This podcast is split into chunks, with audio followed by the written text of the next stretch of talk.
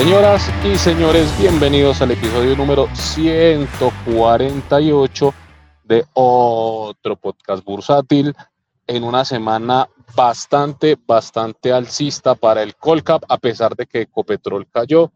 Eh, una belleza, una belleza pues esta semana. Eh, no teníamos eh, una racha tan larga hace mucho tiempo, estamos prácticamente en rally navideño.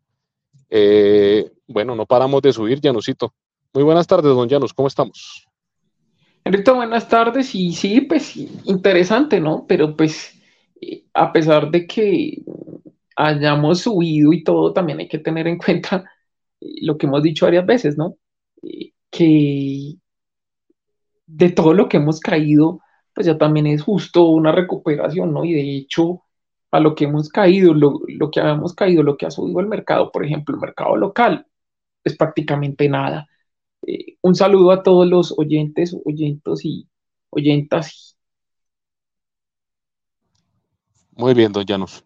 Bueno, antes de empezar con los supuestos contenidos de este programa, eh, tenemos que hacer nuestro disclaimer, cito. Los contenidos que tenemos en este maravilloso, pulcro, excelso programa en ningún momento son recomendaciones. no, son recomendaciones de inversión.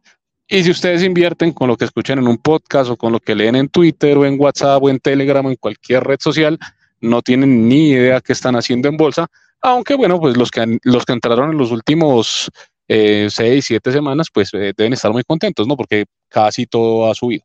Así sea poquito, pero casi todo ha subido. Bueno, eh, Grupo Aval contigo no. pero el resto, pues prácticamente ha venido subiendo de a poquitos. claras excepciones, ¿cierto? lo que viene pasando con, con Grupo Argos, con Semargos, todo lo que termine en Argos, que pues sí ya lleva una racha un poquito más larga, basada pues claramente con eventos corporativos y, fundamentales. Eh, bueno, don Janus, ¿hasta dónde cree que nos va esta, esta rachita? Eh, ¿Será que ya se aproxima la corrección en el Colcap? ¿Usted qué opina?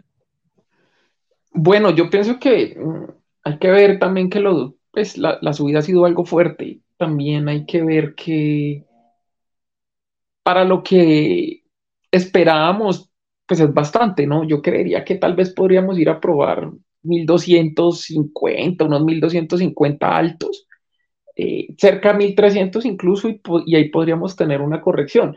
Pero pues aclarando, es que con lo que ha bajado el mercado, realmente una subidita buena, pues, no sé, como que siempre hablamos de que, ah, que el mercado cae mucho, pero cuando sube que ha subido mucho, entonces uno dice, pero ¿cómo así? Si como cae no puede subir.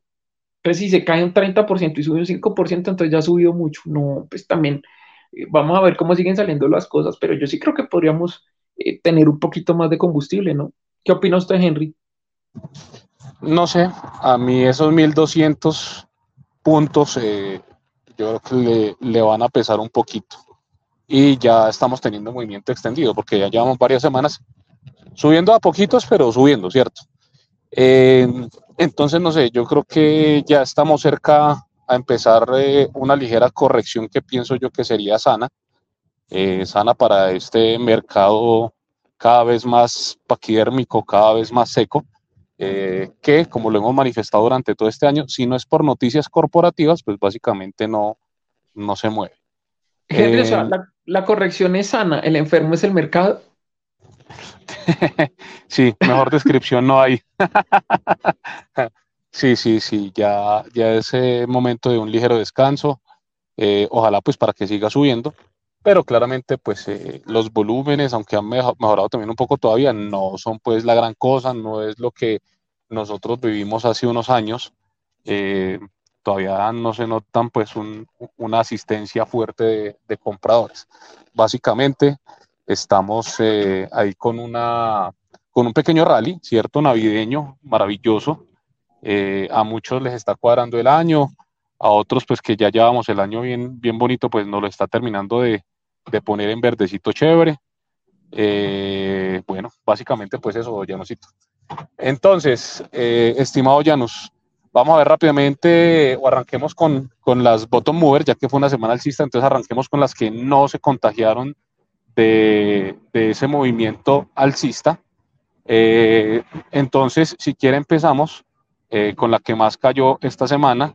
Eh, lamentablemente para nuestros amigos de, de, Grupo Aval, la ordinaria cayó el 8.4%. Seguimos eh, con bastante, bastante golpe a todo lo que diga Luis Carlos Sarmiento, a pesar de la reunión y, y el proyecto en La Guajira eh, bueno, pues, una pequeña alza, pero, pero Grupo Val Ordinaria, por ejemplo, sigue alicaída. ¿Qué opina don Janusito? Sí, no, y, y, lo otro también es que tenía entendido que en ese rebalanceo tenían que vender a, a Val, ¿no? En el, en el, rebalanceo creo que también le perjudicaba a Val. Eh, el tema es que desde hace rato pues se, sabía que Aval iba a salir de unos índices y que había unos volúmenes de venta, pero pues el castigo sigue siendo demasiado fuerte.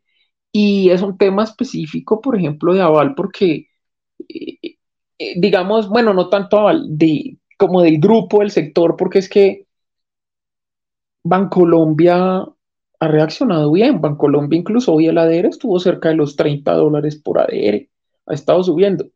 Aval no, entonces es una vaina como de, como tal del grupo, como tal de, de que tiene que ver es con ellos y no con todo el sector, porque Bancolombia reaccionó, Bancolombia estaba subiendo, Aval no. Entonces eh, es como lo que decía Henry, ¿no? Eh, por ser de, por ser Luis Carlos Sarmiento, entonces están sufriendo, porque Corfi también ha venido sufriendo, ¿no? Sí, así es. Eh, de hecho, pues tenemos la, teoría eh, y aprovechemos a saludar al señor Oscar Cadena, que ya se conectó a nuestro maravilloso programa, eh, que a Luis Carlos le estresa cero o nada que sus acciones estén desvalorizadas. De hecho, creo que a él le gusta para lanzar movimientos como el que hizo con BHL. Le, encanta recoger pues a, precios baraticos. Don Oscar, muy buenas tardes. ¿Y, qué opina de, de que Grupo Aval sigue cayendo, sigue sin fondo? Decía que, como lo charlamos esta semana, don Henry, eh, es el único mayoritario al que no le estresa el precio de la acción.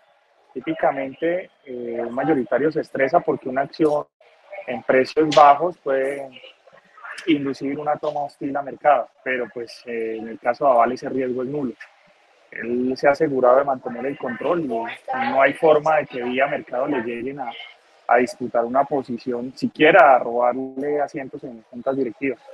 En ese escenario, lo que usted decía anteriormente, cero estrés por tener los precios bajos, inclusive le sirve para recomprar, no cuando el mercado le diga, sino cuando el hombre tenga caja. Bueno, muy bien. Nuestra siguiente eh, mover de esta semana es la acción de Canacol, eh, que bajó 4.3%. Eh, nada extraño en Canacol.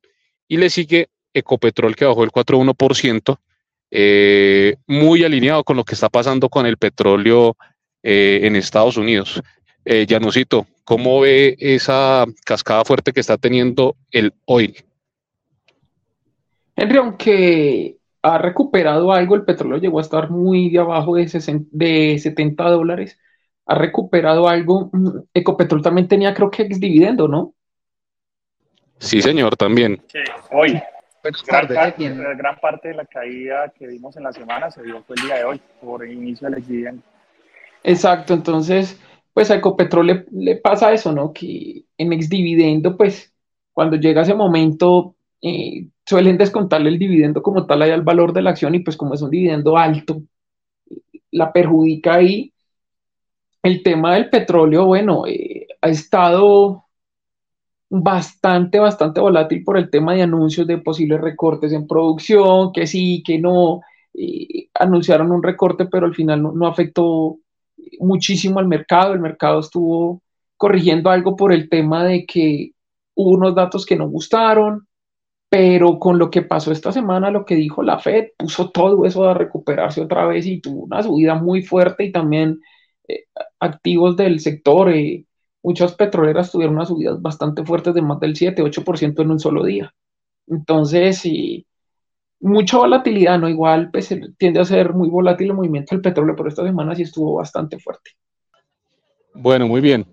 Eh, Oscar, recuérdanos el, el, pago del dividendo, último dividendo del año ya, de Copetrol. Eh, ¿Por qué valor era? 190 pesos aproximados, 190, 191, no sé si en ese rango. Ah, entonces eh, prácticamente le devolvió todo. Sí, sí la devolvió, sí la devolvió es tal cual. Eh, en total son 487 pesos por acción. En tres pagos, más un dividendo especial de 106 pesos que se pagó a inicio de año. Entonces, en este caso, era los 487, sí, son como 190, 193.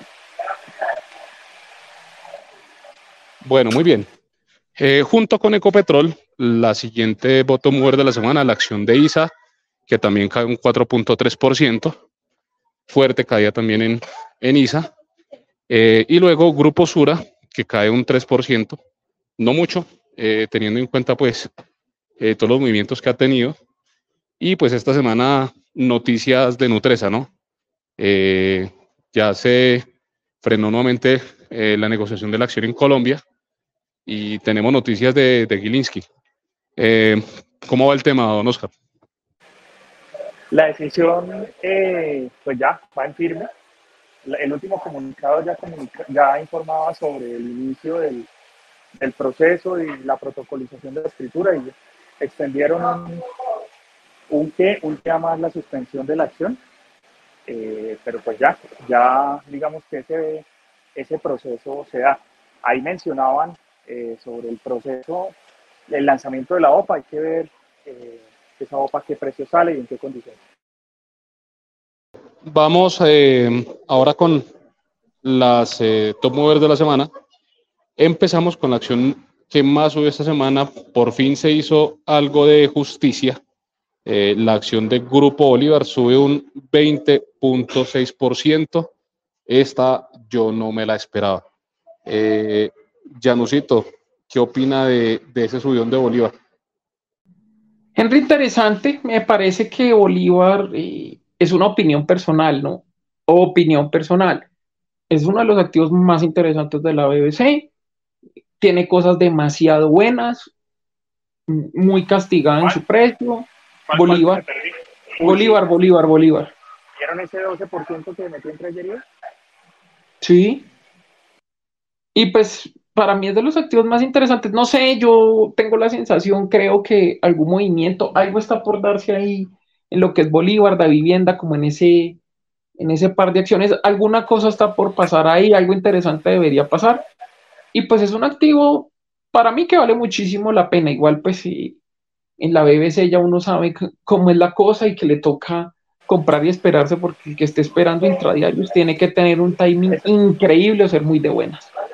Esa discusión la teníamos entre varios de los asiduos participantes en el podcast, eh, haciendo escenarios especulativos, qué movimiento podría impulsar a Bolívar o qué movimiento se podría venir. Eh, había algunos que eran de la de la corte de decir que podría ser un tema de manejo de deuda, otros le apostaban a más bien la recompra de acciones en Bolívar o un movimiento similar al que intentó hacer y fue fallido de de retirar acciones del mercado.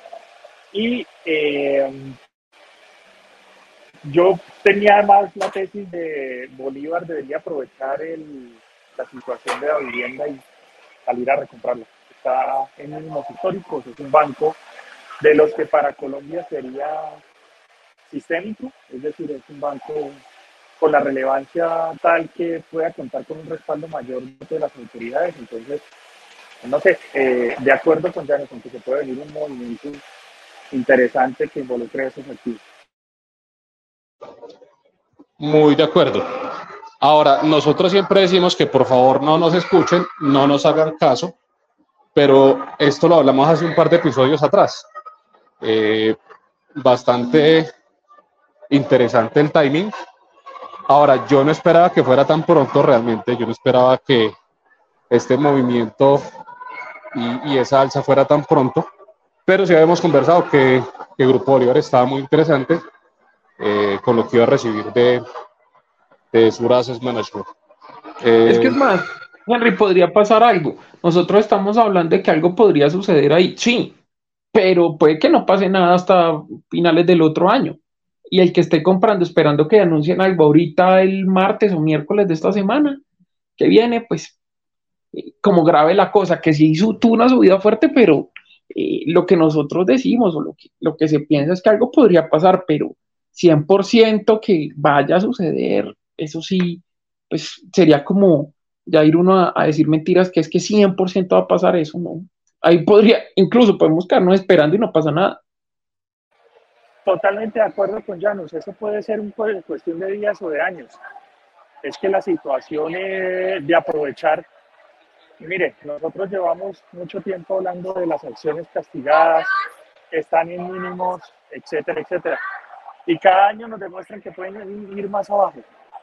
Entonces, el mejor timing no es el de los minoritarios, el que nosotros decidamos, sino en el que ellos les haga sentido hacer el movimiento, no estresar el flujo de caja y comprar una posición en la que ellos consideren que eh, es lo mejor que pueden hacer para, para el dinero que tengan disponibles o para el crédito que puedan tomar. Yo estoy de acuerdo con ellos, esto se puede demorar mucho tiempo, así como también eh, puede pasar pasado mañana. Miren que, por ejemplo, cuando el GEA dijo entrar a recomprar, entrar a, a hacer movimientos corporativos, fue uno tras otro y en casi todos los activos de su portafolio. Muy, muy de acuerdo, don Oscar. Bueno, vamos a saludar a nuestro queridísimo amigo, el señor Ramírez Joan, que se encuentra de corresponsal acompañando a nuestra querida amiga Hanna. Un saludo y un abrazo para ella, que está en una situación pues difícil. Estuvo aquí en el podcast hace un par de episodios. Eh, una persona que queremos mucho. Eh, don Joan, buenas tardes, ¿cómo estamos? Pues aburriditos ahí por las, por las buenas, don Henry, ¿no? Pues la verdad aquí acompañando las exequias de, de don Jairo León, el, el papá de Hanna, que fue alcalde de Titiribí, profesor, y pues y como personaje insignia de, del pueblo. La verdad, muy bonitas las palabras, y aquí estamos, aquí, aquí en otro episodio de otro podcast Furtat. Muchas gracias, Joan, y, por aceptar la corresponsalía. Eh, venga. le transmite nuestras sinceras condolencias a, a Ana por la pérdida de su señor padre y claro a que sí, por la pérdida de la décima estrella. Claro que sí, claro que sí. Bueno, eh, don Joan, fíjese que la siguiente eh, top mover la acción de Grupo Argos, 17.3%. Eh, eh, esta acción sí esperábamos un crecimiento, estaba debiendo el crecimiento que tuvo Semargos. Habíamos dicho también que eh, estábamos esperando que en cualquier momento se disparara y la valorización de esta semana estuvo brutalmente buena. Muy bien para los que aguantaron todo el, todo el movimiento. Yo, por ejemplo, no lo aguanté todo, yo me bajé antes eh, ¿Qué opina don Ramírez Joan? Se dijo aquí en otro podcast bursátil, yo no lo aguanto, pues yo la verdad tengo la, tenía la preferencial, me tocó venderla por un tema de, de liquidez, no porque no le creyera las subidas, necesitaba plata, soy pobre, pero me parece que en ese orden de ideas, la acción ordinaria, digo, la acción preferencial debería cerrar un poquito el gap pues con la ordinaria. Eso es lo que pienso en este momento. No sé qué dice eh, don Oscar o don, don Janus? Bueno, yo acá eh, les sirvo de ejemplo a todos los que les he dicho que en este, en este podcast lo hemos hablado, que no estamos listos para cuando la bolsa reaccione. ¿sí? Porque hemos aprendido a manejar las pérdidas, pero no sabemos gestionar también las ganancias. Eh, lo que comentó Henry es algo similar a lo que me pasó. Yo tenía posición en Grupo Argos. Yo salí eh, no, recuerdo si fue esta semana o finales de la anterior, algo así como en 10.500.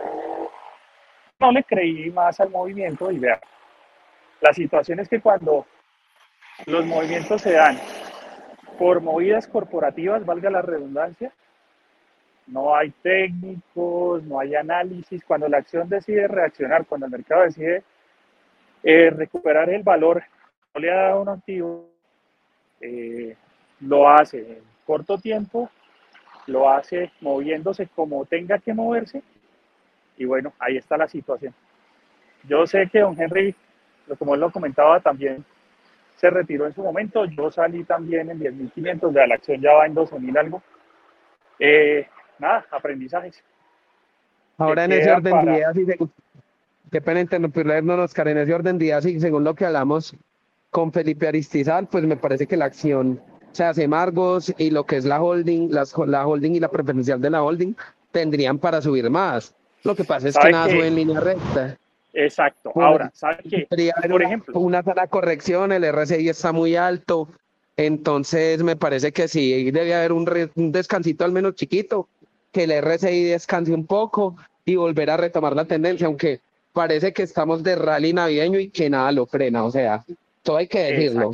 Y después de ese bajonazo que tuvimos todos estos años, pues a mí no me extrañaría que en un par de meses, o sea, el mercado se dé cuenta del valor real de las acciones. Es correcto. Yo creo que sí, el día le falta, le falta, o sea, le falta extender un poco el movimiento, pero con, con algunos descansos y tomas de beneficio. También creo que, no sé si ese rally que estamos hablando se dé, porque no hay nada peor que invocarlo para que no suceda. En ese escenario hay bastantes activos que, que han estado quietos. Si ustedes analizan, eh, por ejemplo, el rally lo acompañó Ecopetrol, lo acompañó en Colombia, pero no lo ha acompañado ISA. Hay otras acciones que tienen aprobados compras por parte de los mayoritarios y no se mueven, como es el caso del con concreto. Y eh, está el caso de, de la preferencial del Grupo Osura. Me preguntan, hoy por hoy es la única que debería algo de ese ligera. Creo que es la única que, lo, que debe algo. Las demás ya han reaccionado. Esto preferencial de Grupo Osura. Sí, señor, estoy de acuerdo, don Oscar. Eh, aunque esta semana la preferencial de Grupo Sura subió el 4%, que no es una cifra menor. No, eso no, eso no cuenta, don Henry. Pero están subiendo las otras diariamente. A, mi PF basurita como la quiero. Pero estoy de acuerdo, es que lo que ha subido Semargos, preferencial Semargos, Grupo Argos y preferencial de Grupo Argos, pues es bastante, eh, unas 10 eh, veces tal vez a lo que ha subido preferencial de Grupo Sura. está claro que, que, en magnitud es muchísimo menor lo que ha hecho la preferencial de PF Basura, como le decimos ya con cariño. Exacto. Solo para dar un orden de magnitud, don Henry, recuerde que nosotros el movimiento de Grupo Argos lo tomamos en ese rebalanceo 8.600, creo que fue. ¿Sí? señor, sí, señor. Si usted lo analiza a hoy, ese es un 40 y algo por ciento. Sí, la tal cual. basura ha subido un 4, 5, o sea, todavía lo debe. Que lo vaya a dar, no sé lo debe, lo debe. Sí, exacto. Bueno, quién sabe. Que, fíjense que, que, Grupo Argos, eh, cuando arrancó, arrancó también con cifras pequeñitas. ¿Qué tal que, que la próxima semana sea la semana de, de nuestra PF basura? Eso sería, mejor dicho, para cerrar con broche de oro este año, pero bueno. Eh, aunque hay que también tener en claro algo y es que la única de esas eh, acciones o esas empresas que ha tenido un dato no tan positivo fue Grupo Sura, con el tema de la deuda que le tomar para responder por sus obligaciones con el Grupo Bolívar en el tema de Sura Asset Management. Eh, muy de acuerdo, don Oscar, muy de acuerdo. Ah, bueno, esperemos a ver cómo, cómo sigue avanzando el tema, pero pues por lo pronto eh, seguimos aquí con, con nuestras acciones eh, top mover de la semana. La siguiente es la acción de Celsia, eh, que esta semana también tuvo un crecimiento extraordinario, muy bonito, subió el 11.9%, casi que el 12%. Un saludo para nuestro queridísimo amigo J. Eh, estamos seguros que él toda esta subida se la ganó con pulso. él es un holder manobraba de Celsia, con seguridad que está en este momento disfrutando de una bebida espirituosa, celebrando este 12% que le deja esta semana esa acción. Con una noticia muy interesante, eh, y es que Celsia también empieza a ejecutar el programa de recompras, que no es noticia nueva, ellos ya lo habían aprobado hace tiempo, pero pasaron ya del, del dicho al hecho, y es una buena noticia. Todo el GEA en modo recompras prácticamente. ¿Qué opina don, don Llanos? Sí, Henry, eh, interesante la noticia. y Estábamos pidiendo también algo de acción de parte de los directivos y bueno, ahí la tenemos, ¿no? Eh, anunciando recompras interesante y bueno, pues esperemos que los activos realmente empiecen a reaccionar porque, como lo decíamos ahorita y varias veces lo hemos dicho, vemos las acciones caerse un 30, 40, 50% y suben un 5, un 10% y, uy, ya está carísima, uy, ha subido mucho, no, yo me salgo, qué miedo. Pero si se bajan un 30, un 40, pues hombre, no sé, no, también hay que ver que, como dijo Oscar ahorita, también hay que estar preparados para saber ganar, ¿no? Porque menos 30%, bueno, no vendo porque estoy atrapado, pero más 10% y salgo corriendo a vender porque la acción ya está carísima. Entonces también hay que ver, ¿no? Subió un 12% Celsia, pero el castigo que traía Celsia. Sí, pero, pero yo estoy seguro que mucha gente también eh, hizo muchas compras recientes en el bajón. Eh, de hecho, cuando estuvo en el, en el eh, podcast J, dio sus, sus elementos de valor para, para seguir comprando, él está acumulando. Y creo que pues hasta el momento la jugada le, le, viene saliendo bien, a pesar de que ha tenido que aguantar mucho bullying. Muy bien, eh, felicitaciones a todos los Celsia lovers que esta semana están muy contentos. Eh, luego de Celsia vienen las tres Argos, viene preferencial de Semargos con un 10%, Semargos ordinaria con un 10% y preferencial de Grupo Argos con un 9,5%.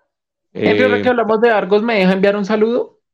Pero por supuesto, Janusito, este programa es un micrófono abierto. Sí, queríamos eh, acá en el podcast enviar un saludo allá de, Grupo Argos, muchísimas gracias. Y pues también eh, volver a mencionar a Felipe Aristizal, muchas gracias también por colaborarnos tanto en estos episodios del podcast y por estar como tan atentos a colaborarnos en lo que se pueda. Muchísimas gracias de verdad. Muy bien, de acuerdo, eh, muchas gracias y maravilloso. Otro 10% que se ganan los holders de, de Semargos ordinario y preferencial. Eh, increíble ese rally, increíble ese rally. Y eh, hace poco nuestro queridísimo amigo Giovanni Condi de Finxar había, publicó una gráfica donde mostraba las acciones que más habían subido en el año, donde PI pues llevaba a la delantera hace un par de semanas, pero para, parece, parece que eh, las que van a ganar la competencia de, valorización de este año van a ser las, las 12 Margos. Muy bonito por aquellos que, que le creyeron a este movimiento. por ahí dicen que correlación no es causalidad, pero ¿cuánto subió desde el podcast? desde, que, desde que lanzamos el podcast, eh, por lo menos ya lleva como, como un 20%. Una belleza. Ah, pero ¿y, y a cuál, a cuál eh, eh, ¿De cuál podcast está hablando Oscar? ¿El de este año o el del año pasado? No, el de este año, el de este año. El del año pasado es una cosa grosera. El año pasado está en mínimos históricos esa acción. Sí. Recuerden que como lo mencionamos en el episodio anterior con Felipe, eh, nosotros entrevistamos a Felipe el año pasado un par de semanas antes de que lanzaran el sprint. Eh, qué belleza, qué belleza esa acción. Bueno, eh, maravilloso para los que la tienen todavía. Luego, eh, curiosamente, la mencionó Oscar hace un momento, con concreto, esta semana subió un 6.3%, algo que pues no me esperaba yo tampoco, esta acción es relativamente muy, muy quieta, debe un incremento enorme, dado los fundamentales que tiene, pero todavía parece que el mercado no le cree tanto, bueno, sin embargo, maravilloso un 6.3%. Eh, y ahí en adelante, digamos que lo, único eh, notable es que la preferencial de la vivienda por fin sube también. Recuerden que esta parecía que no tuviera eh, piso, que no tuviera fondo. Y esta semana, bueno, 6.1% arriba, maravilloso para los que tienen la vivienda, que por fin ven un verdecito. Hacía mucho tiempo no ven un verdecito. ¿Qué opina don Janus? dado muy duro, la vivienda había llegado a un castigo muy fuerte también. Era justo también que recuperara algo, ¿no? De cierto modo, mm, pues si bien los reportes de la vivienda no habían sido buenos, es que le habían dado con toda. O sea, también estaba descontando un escenario terriblemente malo y pues, no sé, era para mí tal vez una oportunidad que había ahí de que eh, eso no iba a seguir tan así por siempre, ¿no? Entonces, ya se ve la recuperación, que pudo haber recuperado algo, no, no estamos diciendo que ya fue el piso, pero es que a vivienda le dieron muy duro. Sí, señor, muy de acuerdo. Y es un activo interesante, ¿no? Yo solamente digo, me parece interesante, no digo más. Eh, bueno, interesante a este precio, ¿cierto? Porque los resultados están muy, ah, no, no, no, no, no. Los resultados, no vamos a decirnos mentiras feos, pero pues con el precio que tiene y lo que ha caído, también puede ser interesante, ¿no? Igual hay activos que, o los activos deberían comprarse cuando están sufriendo el precio, porque si vamos a comprar subiendo, pues probablemente me quedo atrapado arriba. Así es, así es. Bueno, eh, vamos a hablar un poco del mercado internacional. Esta semana el dólar eh, cierra en 102 puntos. Eh, tenemos una corrección con respecto a la semana pasada. bastante, bastante ya golpeado, lleva 6, 7 semanas bajando. Ah, y pues en Colombia también está bajando con fuerza. esta semana pues tenemos nuevamente el dólar por debajo de 3 mil eh, de 4 mil pesos, está en 3.942 y yo creo que ya vamos a cerrar el año, nos quedan ya prácticamente semana y media de, bolsa. Sigo pensando que el dólar tiene un soporte importante en 3.800, podría tener correcciones adicionales hasta 3.600, pero creo que puede mantenerse en ese rango 3.800, 4.200 por ahora. Esperemos a ver qué medidas toma el gobierno, qué factores internacionales hay, cómo se mueven los, los emergentes a comparación de nosotros. Y ya sería como eso. Igual la tendencia, pues mira que se mantenía en el rango que yo dije. Sí, sí, pues es un rango amplio, pero sí. Eh, ahí pegué todos los 4.000. Don Oscar, ¿usted qué opina? ¿Alcanzamos a ver 4.000 en estas dos semanas o ya eh, nos quedamos por debajo de 4.000? Perdimos a Oscar. Piensa lo mismo que el panelista anterior. Janusito, su opinión. Pues Enrique, pues de 3.940 a 4.000 prácticamente no hay nada. En un momento de volatilidad puede recuperar otra de los 4.000 y pues eso sería como un cara y sello decir sí, sí o sí no, pero creo que más bien es y ahora después qué. Me refiero a 3.900, 3.800, gente que lo ve en 3.500. Yo personalmente veo difícil acá un dólar por 3.500. Creería que tal vez 3.800, 3.700 y muy de buenas unos 3.600, pero yo no veo 3.500.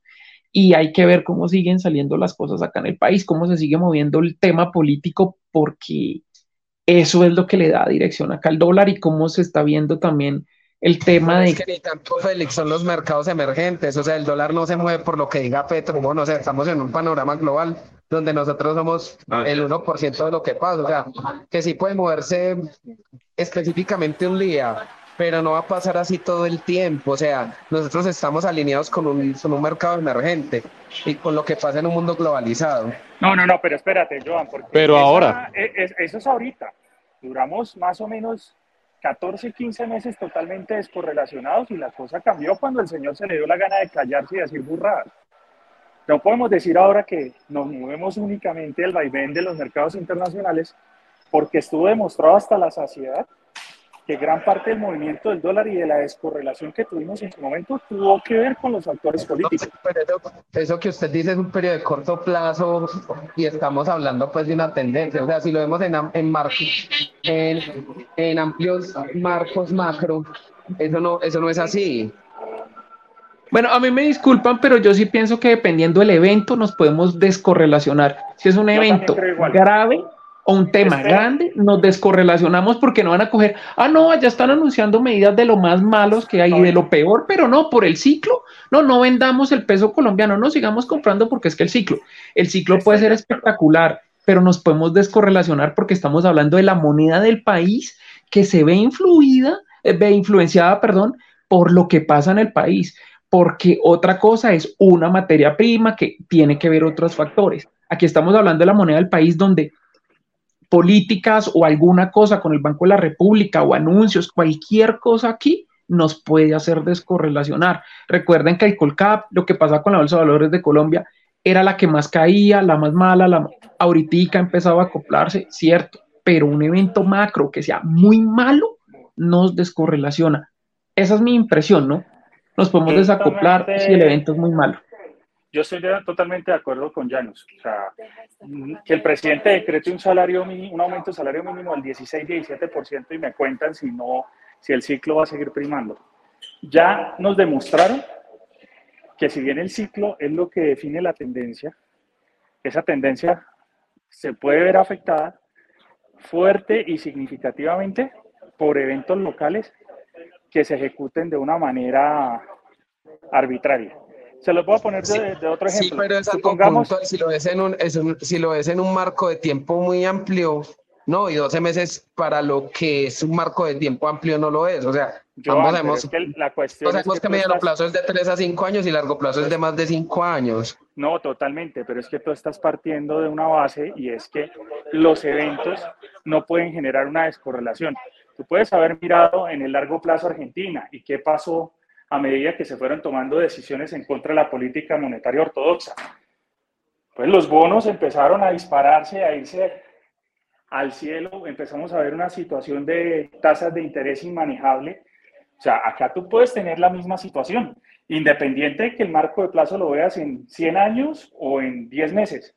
Una decisión que vaya en contra. Te lo voy a poner de una manera sencillita. Supongamos que la reforma pensional pasa como está. ¿Tú crees que por el hecho de que estemos viendo un marco de tiempo de 15 años, de 20 años, de 50 años, los fondos no van a tener que salir a totearse para poder responder o entregar las acciones? O sea, es lo que precisamente nos tiene como nos tiene en la bolsa de valores.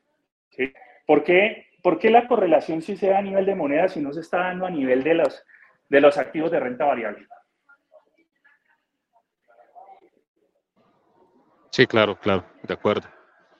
Bueno, y hablando de, ese tema eh, antes, eh, antes, de, antes de pasar a otro punto, eh, yo quedé viendo mi opinión del dólar. Yo soy muy regular para negociar el dólar, así que solo voy a dar mi opinión utilitaria.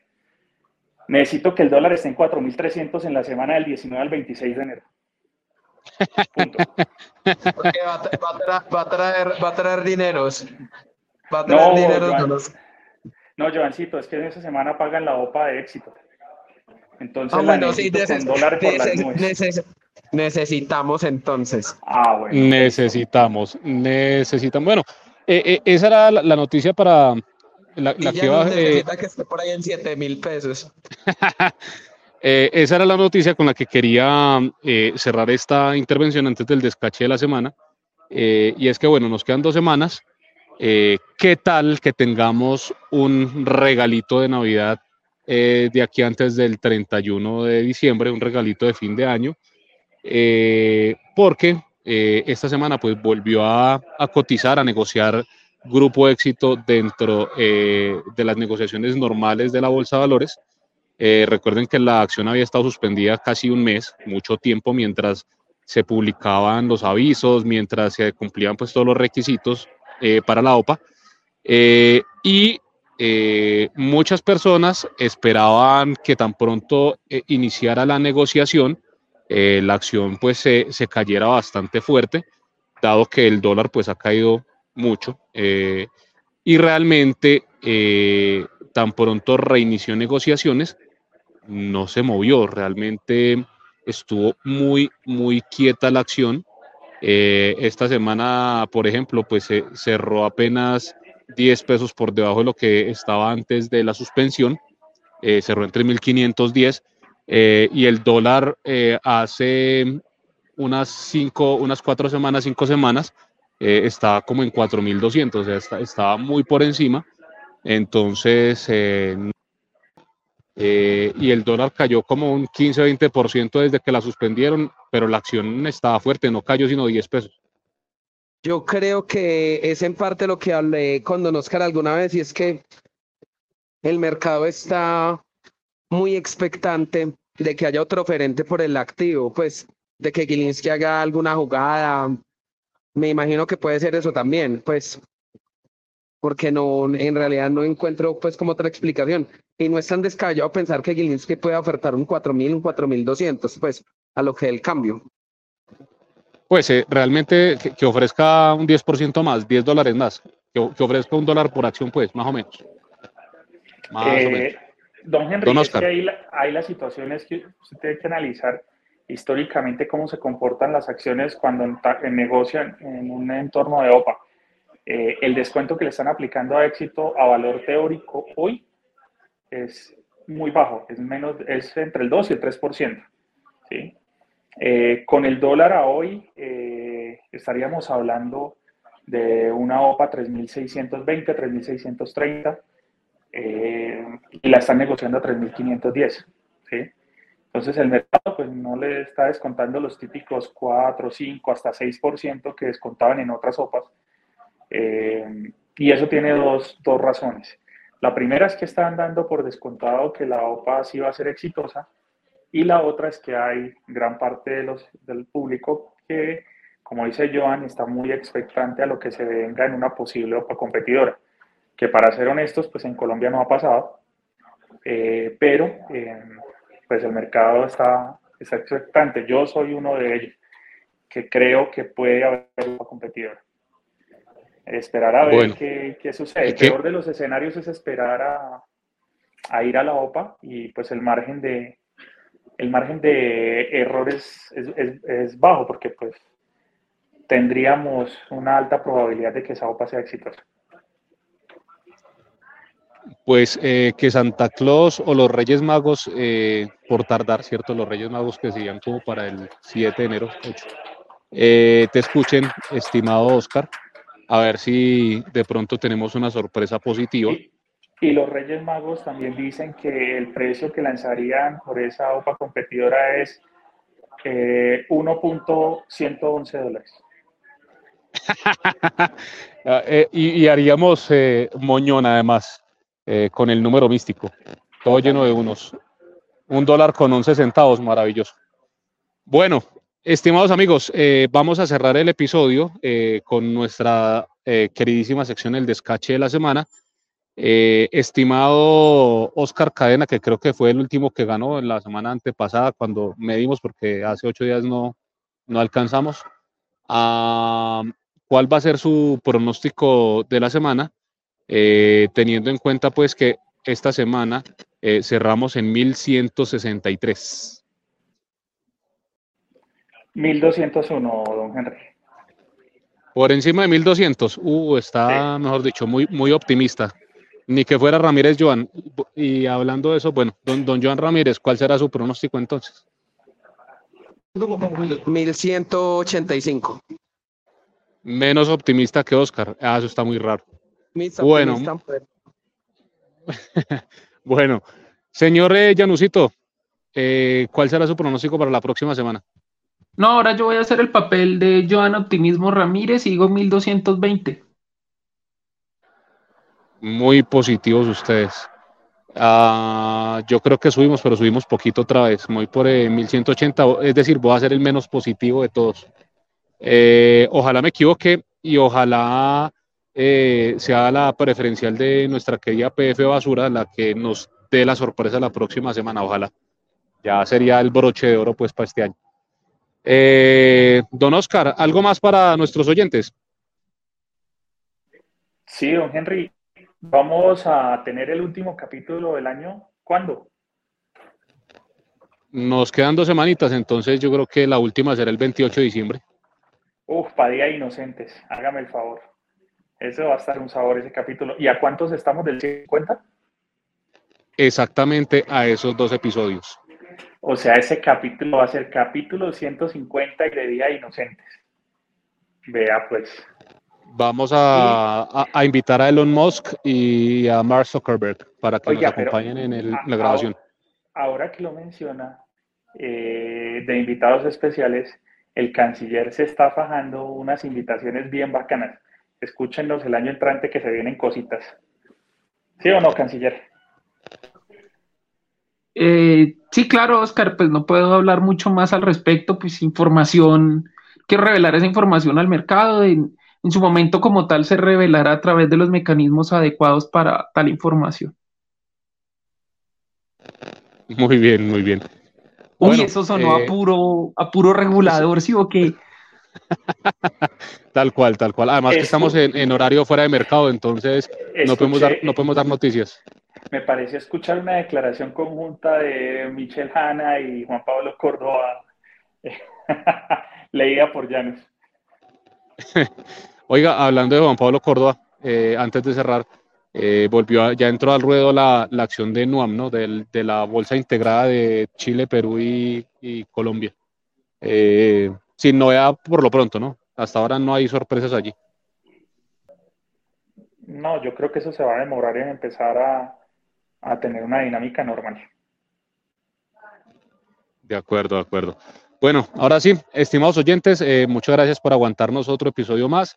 Les prometemos, les juramos que no los molestamos más, sino por dos episodios, hasta el 150, eh, por este año. Ya después, el otro año miraremos, pero este año los molestamos con dos episodios más. Eh, un abrazo para todos y con estos maravillosos panelistas, esto fue otro podcast bursátil.